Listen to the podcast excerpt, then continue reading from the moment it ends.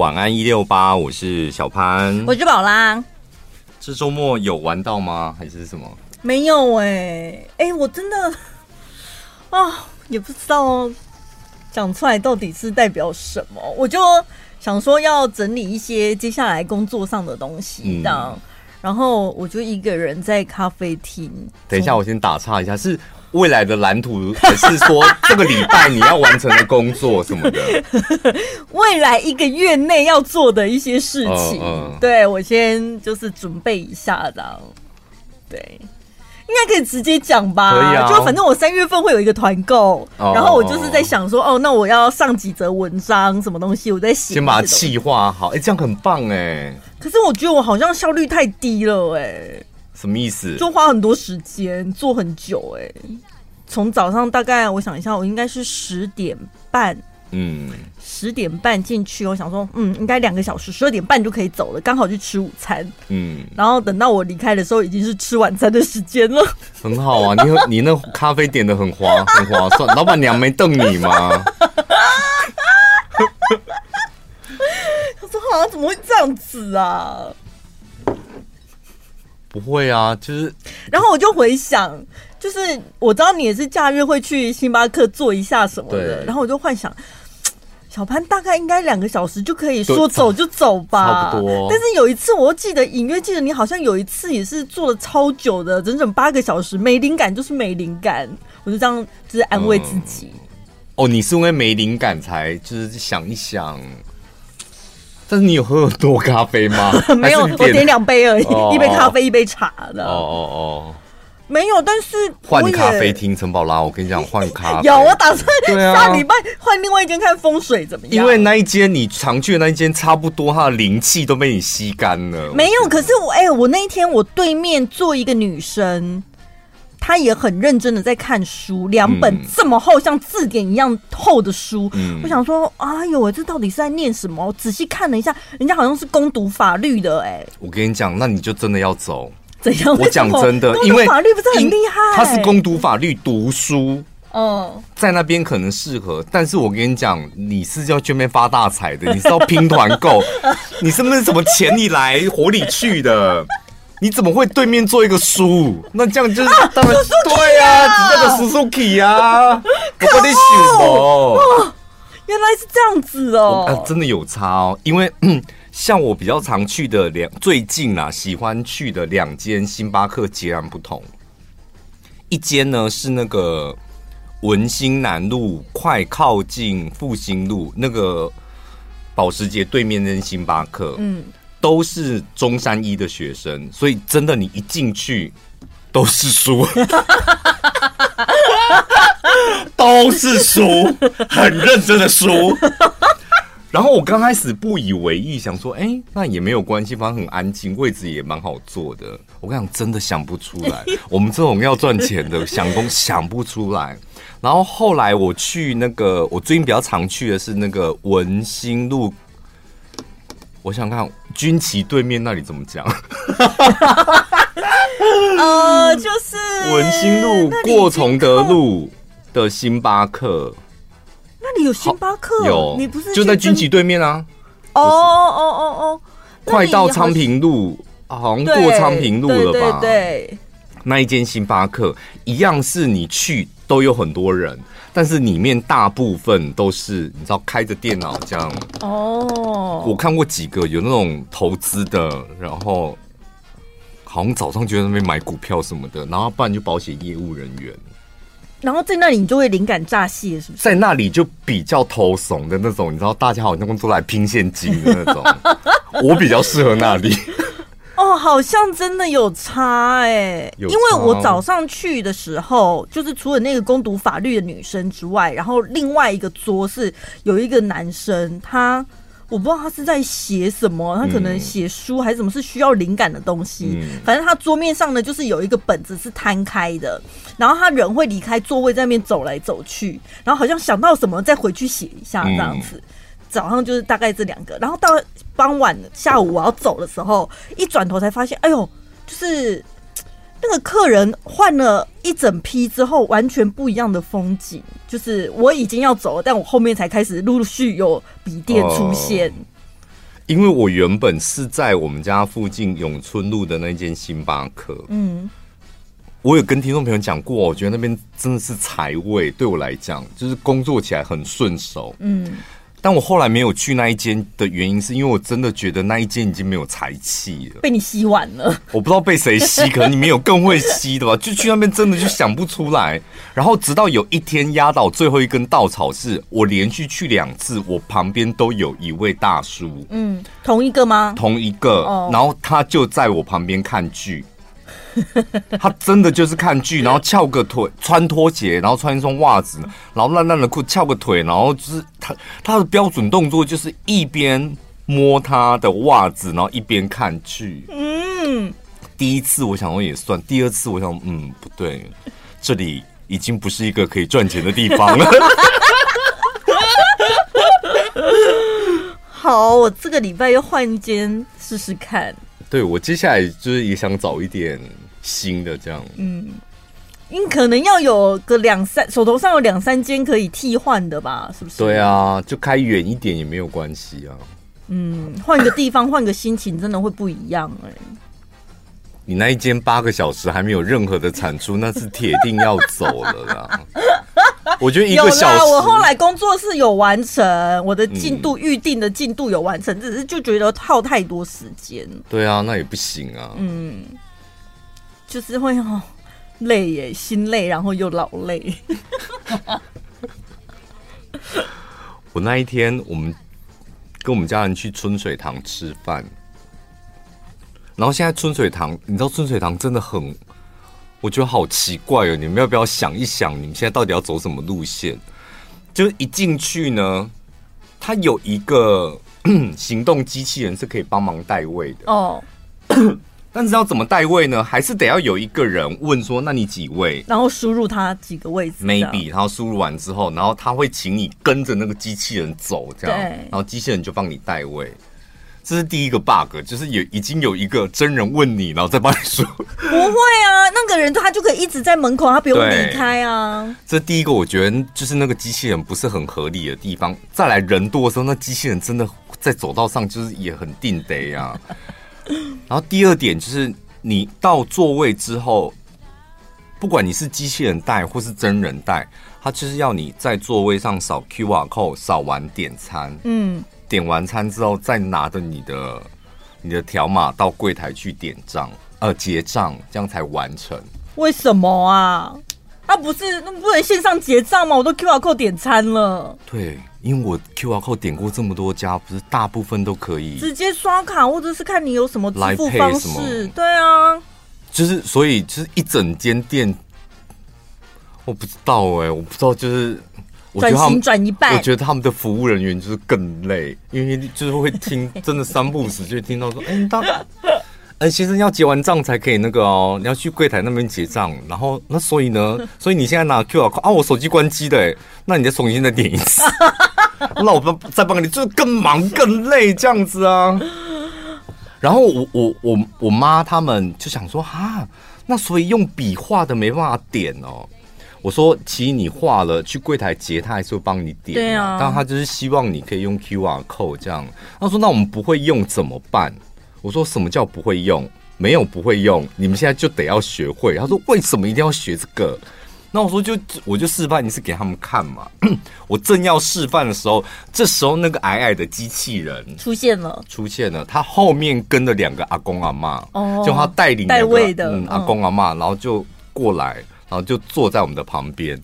然后这时候我就叫我妈他们说：“你看那个旁边的阿公阿妈。”因为他们就坐两人的位置啊，然后真的是白发苍苍的，真的长辈长辈这样，哦、然后一坐下来，那个阿妈就拿起手机扫 QR code，然后阿公就看菜单，跟他讲说他要什么，完全没有任何的迟疑啊，用的很顺手的。那那一幕我看到，我看到我妈还有我阿姨还有姨丈他们脸都垮下来，然后我就默默跟他们讲说，你看。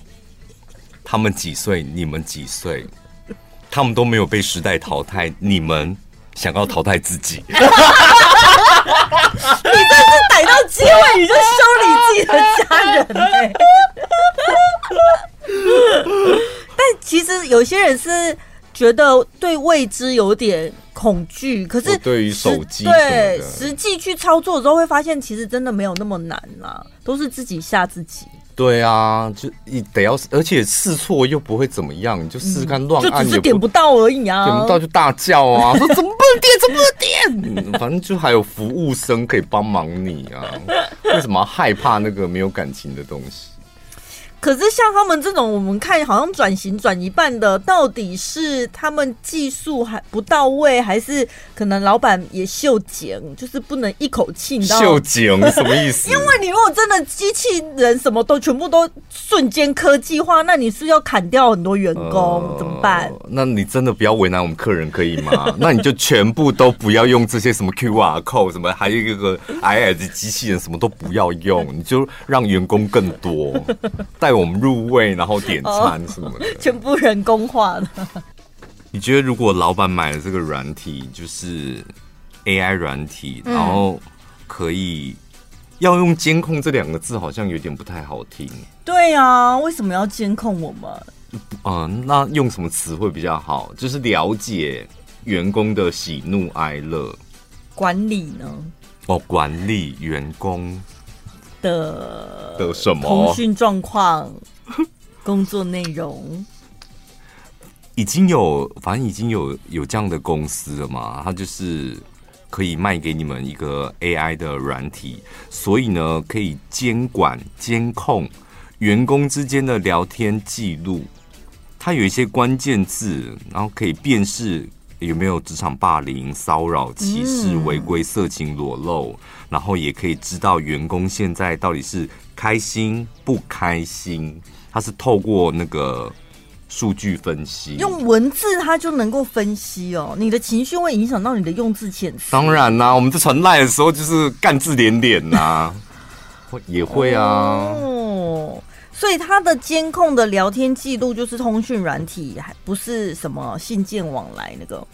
因为信件往来，我记得好像很本来很久以前就有，有些公司他会呃监控员工，就是什么时候发信发给谁，然后内容是什么。他说，他说呢，现在采买这个软体的使用的，像达美航空、星巴克、雪佛龙、雀巢这些大公司这样。他们为什么？他们就是透过这个 AI 可以帮助公司了解沟通当中的风险，实时了解员工的情绪，而不是说什么年终考绩了，自己主管在那边判断一下，对。可以吗？这个这样真的有有用吗？我觉得对大公司来讲是非常有用的。譬如说，大公司一定会有一个很多，可能每个月都有不停新的策略啊、行销企划啊，然后专案或是员工的规定，这样不达完之后，可能一个小时之后，他就会知道哦，我所有的员工里面有百分之八十的人没送。是吧？就立刻知道啊！但是他要安装在哪里？如果要安装在我个人手机，我不愿意哦。我觉得侵犯隐私。如果只是公司的电脑，那我公司电脑，嗯，不好意思，这方面我们没有办法透露。但是我们可以知道，就是你到底是开心不开心，就只有这样子而已。对，所以就是如果我用桌机，我在跟同事聊公事，然后这些内容我可以稍微控制一下。陈宝拉，我跟你讲，但我个人手机，我有时候我下班了，我还要被你监控吗？不行吧？我跟你讲，我们刚刚在录 podcast 的时候，我们是不是花了一大段在讲负能量？对。但我的手机是放在我的办公室，我们人是在录音室里面录音的。对。然后呢，我刚录完，我们录完 podcast 的时候，我去拿我手机划一下，抖音立刻就是第一则，就是如何面对你的负能量。真的假的？我讲真的，太恶心了，怎么可能？所以就是什么录音室的墙它都能穿越。所以我说，就是桌机，然后办公室的电脑，还是你个人的电脑，还是手机，这个一点都不是问题。哦，也不重要哦。怎样啊？你你到底有什么样的情绪是不想被公司发现的吗？生气？那你一生气，他就会知道，哎，到底原因是什么？哦，早上他们部门有开了一个会，那那个会哦，调出会议记录哦，他们讨论的重点是什么？那这个重点里面，其中第二个项目是跟陈宝拉有关系，所以他生气。那他生气的原因看起来就是不喜欢他主管的决策，就是很容易就可以判断出来啊。有可能会失准，好不好？当然，一定有可能会失准。对呀、啊，每个人个性情绪又不一样。我觉得个性很怪，很容易莫名其妙爱生气的啊。那我就算生气了，但是我知道我怎么消化我的情绪，我还是会把工作做好，又不会影响我的表现。是但是如果是如果我被主管判读到糟糕了，陈宝拉怎么抗压力这么差什么的？那我何必让你判读这一些？如果你不知道我的情绪，我好好的把工作做好不就好了？但是我员工有上万个，我到底要怎么样管理？我不就是靠这套软体？就当然一定会有，所以不停的升级啊。然后你的主管就收到一份报告，宝拉对于你早上的猜测，他非常的不认同。不好意思，没有不好意思，主管，我没有不认同你的政策，我纯粹就看你不爽。你怎么知道我是为了什么生气？对，所以这时候你们就可以进行更有效的沟通了嘛。就当着他的面说，我就看你不爽。对啊，我说哦，这样我知道跟报告上面写的一模一样啊。那请你滚吧。今天不管你做什么决策，我是看你不爽。他不知道我是不是属于那种比较会排斥。排斥 AI 吗？对，哦、就是我觉得他侵入我的生活。你排斥没有用啊，就是接下来他就是会在你的生活当中呢。真的，我们这一次就是跟亲戚在聊天，他们去就是长期在大陆工作什么的，嗯、然后他就说啊，现在大陆都是轿车都已经是那种无人驾驶了。这很精准，你只要定位了，它就会来，嗯、然后放你下车之后，它自己就像扫地机器人一样，啾就跑走了，就，就去充电或者是去哪里这样子。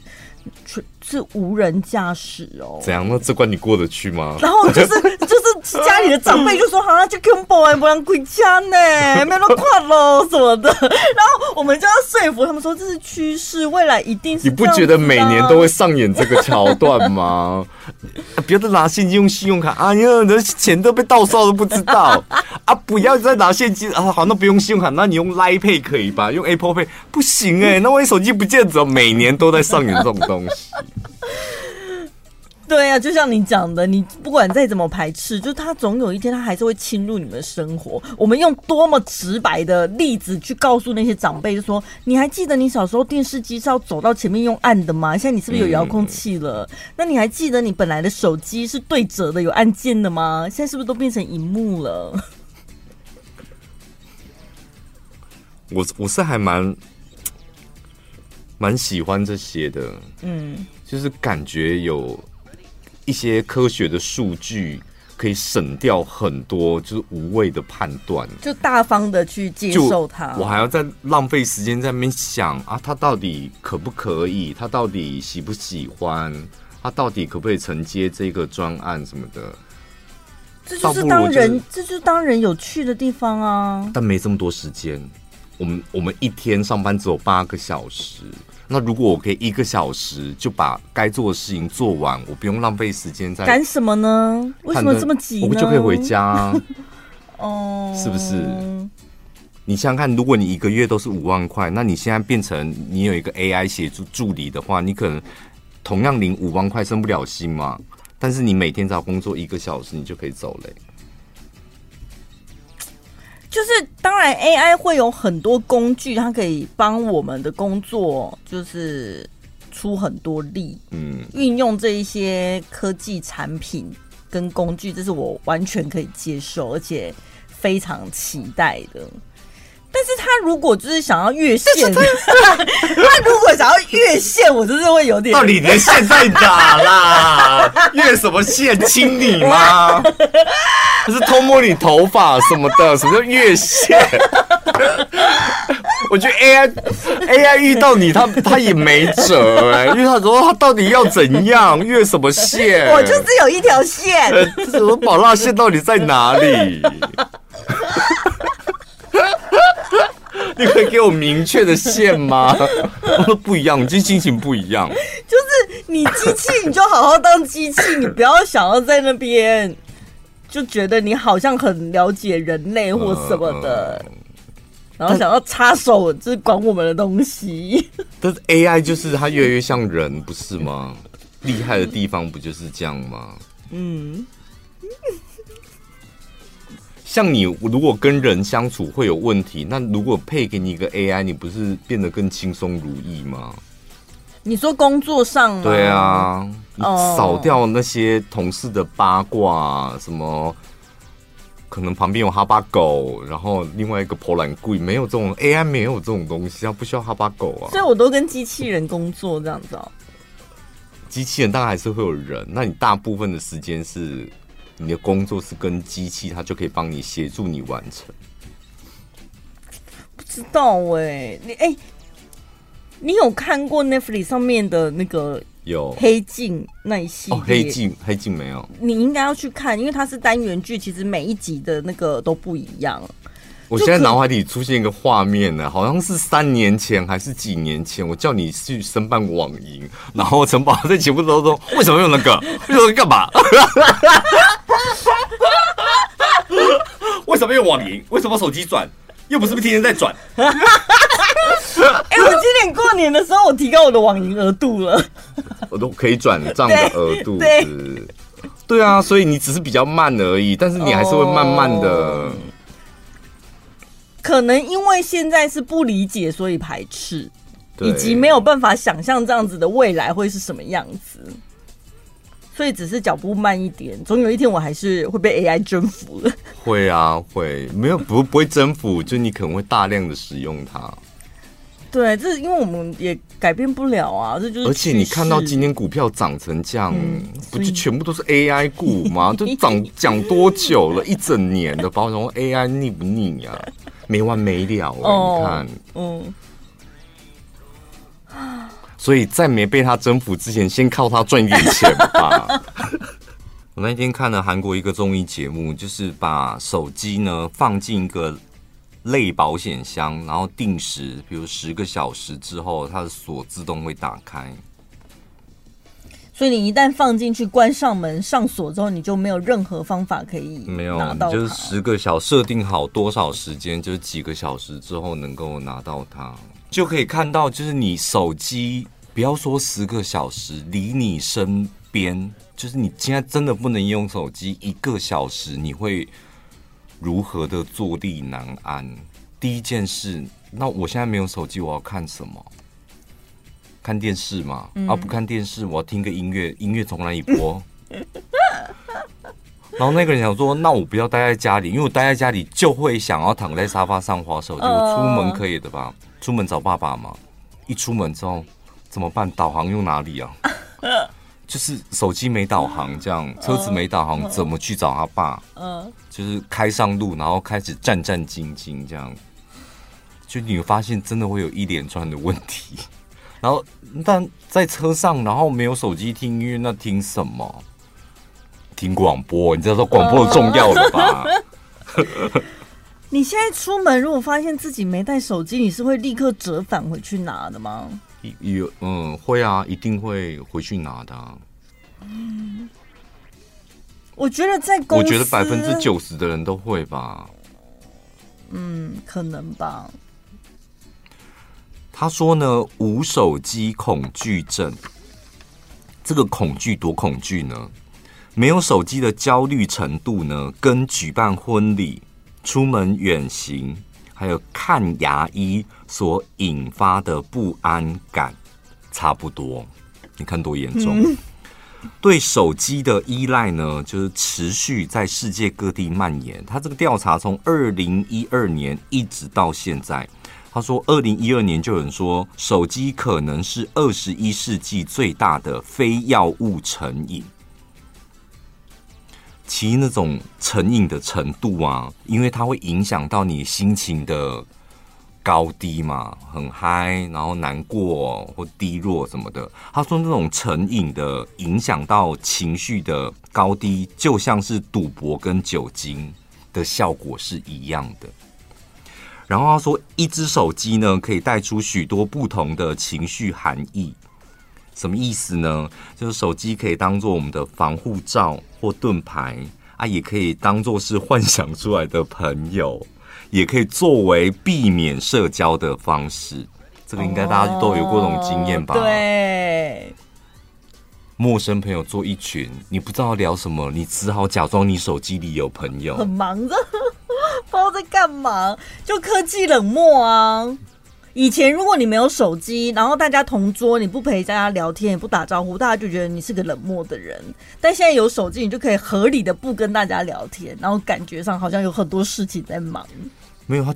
对，就把手机当做盾牌。你们有过那种经验吗？就是你真的不会处理现在的人际关系，就你对面那个人讲的话题，你没有办法处理，没有办法跟他对打，甚至你人在害羞，你人在紧张，只好把手机拿出来，然后你那种害怕紧张，好像就可以舒缓掉。我有遇过，我走在路上，然后沿就是迎面而来有一个要推销的。填写问卷那一种，然后我就看到之后，我就立刻把手机拿起来，假装在讲电话。所以手机万能吧，对不对？所以我们刚上个阶段不是有讲吗？人要两百万，你就可以买到快乐，得到快乐，嗯、再加一只手机，我跟你讲，人生圆满了，你可以立刻死亡，欸、什么都可没必要，就圆满了。好不容易得到快乐，我就去死，什么意思？就是说，你要赚到两百万，再得到一只手机，那手机就帮你处理你的人际关系啊。呃，他说呢，没有手机，呃，无手机恐惧症患者呢，他真的要有手机才能够安心，否则他在跟真人交往的时候，他会害怕被看透，害怕被看透。你看，手机变成多重要的。有个手机，他就不会被看透，在他心里是这样子哦。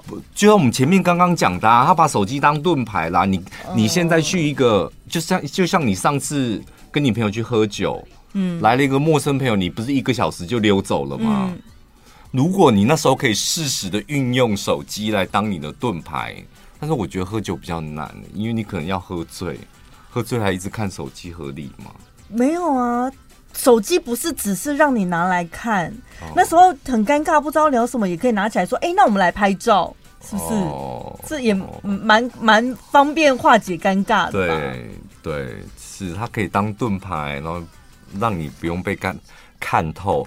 他们有找了一个大学来做实验，他们做什么实验呢？他就是把四十位 iPhone 用户，他那个前提就是不能理会手机。然后这四十个人拆成一半，一半的人呢，就是身上有手机，另外一半的人是手机被拿到你看不到的地方。但是呢，他们要同时各自在某一个房间里面玩一个找字游戏，就是看看谁能够找到那个词汇找最多的。嗯，五分钟这样，然后呢就。有手机跟没手机，但你都不能离手机哦，哈。呃，不能拿手机出来。不能，你不能够，你不能够被手机影响。手机不管发生，你都不能看。好。然后这时候呢，那个 调查单位呢，他们就在外面，就是拨打手机给场内的有手机的人，四十位人。嗯，是这四十位有二十位有手机，二十位没手机。哦，所以他们电话都会响，但是有一部分的人手机在身上，有一部分的人手机看不到。对，但看不到，你也听到你的手机在叫。对对对，你知道你的时候，哎，那是我的铃声。对。然后呢，他们就做了这个测试之后，他们发现手机，因为大家都知道，不管手机怎么叫怎么抖，你都不能够碰手机嘛。手机放在口袋旁边的人呢，找出来的词汇比。手机没有放在口袋旁边的人多，就是手机没有放在口袋旁边，然后他的心情受了影响之后，他找的词汇就这个变少了。怎么会这样子？所以心情真的会影响哎！我的天哪！他说呢，他他们一打那个手机，因为是个别嘛，每一个人在每一个独立的小房间里面做这个实验。他们后来发现，他们的血压跟心率上升的程度就是天差地别。手机没有在身边，但你听到它叫，你的心率还有血压就跟着飙上来，是手机在身边的一倍。Oh my god！所以你看，你的心率还有你的血压，就因为你的手机没在你的身边，然后他现在又响了，你受到了影响，所以你找到的词汇就明显的比人家少很多，这样。嗯，所以这个研究就是证明，就是。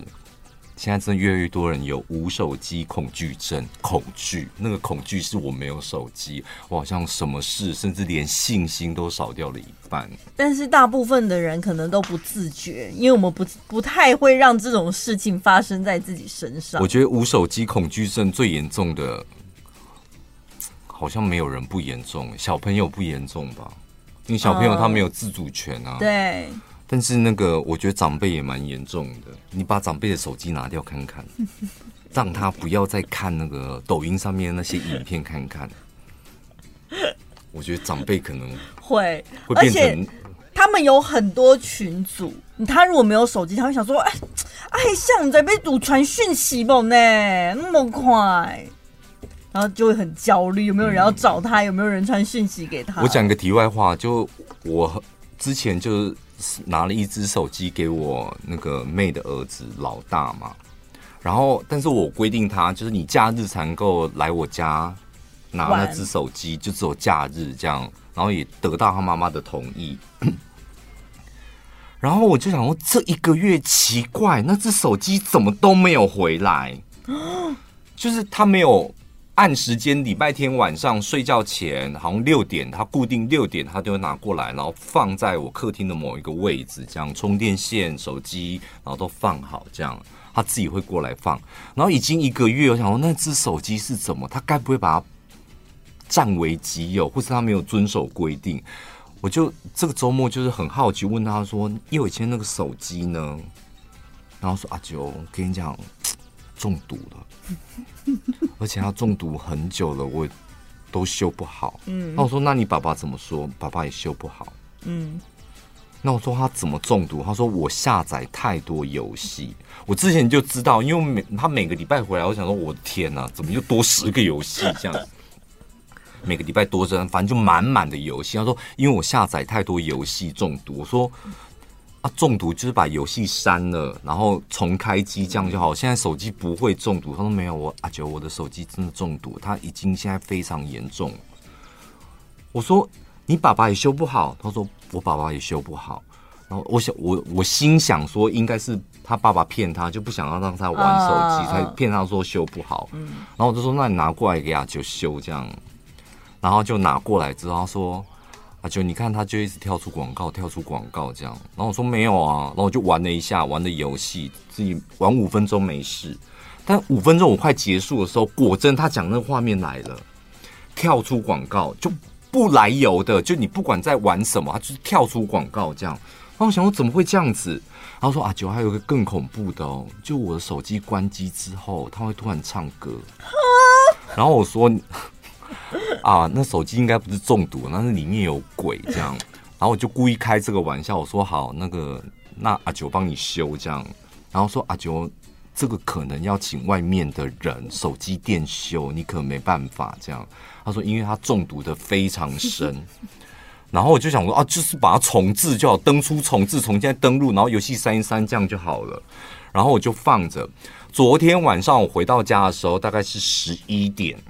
我一开门就听到一阵音乐，我不熟悉的音乐，小小声的，噔噔噔噔然后我，你知道，一开门我家是暗的，你知道吗？然后我又找不到我们家阿桃在哪里，就阿桃是白色，他起码就是我知道他，他不知道人在哪里。然后我就听到噔噔噔噔噔噔噔噔噔噔，我想说什么东西？然后我一开灯，然后我想说到底是哪里出来的音乐？我跟你讲。后来就是那一只手机，嗯，所以真的有鬼吧？没有，那一只手机它是这样黑画面，黑画面，但是它就发出音乐声，然后我一划开就是里面的广告。他为他为什么会这样？所以叫你找专业的啊，九。不然我当下真的我第一次头皮发麻，就好险他有提前告诉我。我觉得他如果没有先 先给我打预防针，我真的会一个人把自己给吓死。你可能一开门，然后我手机还是盖着的哦，然后也没有没有去动它。你起码要跳出网页，你也得要划开那个游戏，它才会跳出广告。对，我手机连碰都没有碰，它自己发出噔噔噔噔噔噔噔噔噔噔噔噔噔噔噔。这个周末有空，应该会先带那只手机去保安宫一趟。对，过过香炉，最轻松、最好笑、最疯癫，都在小潘宝拉的晚安一六八。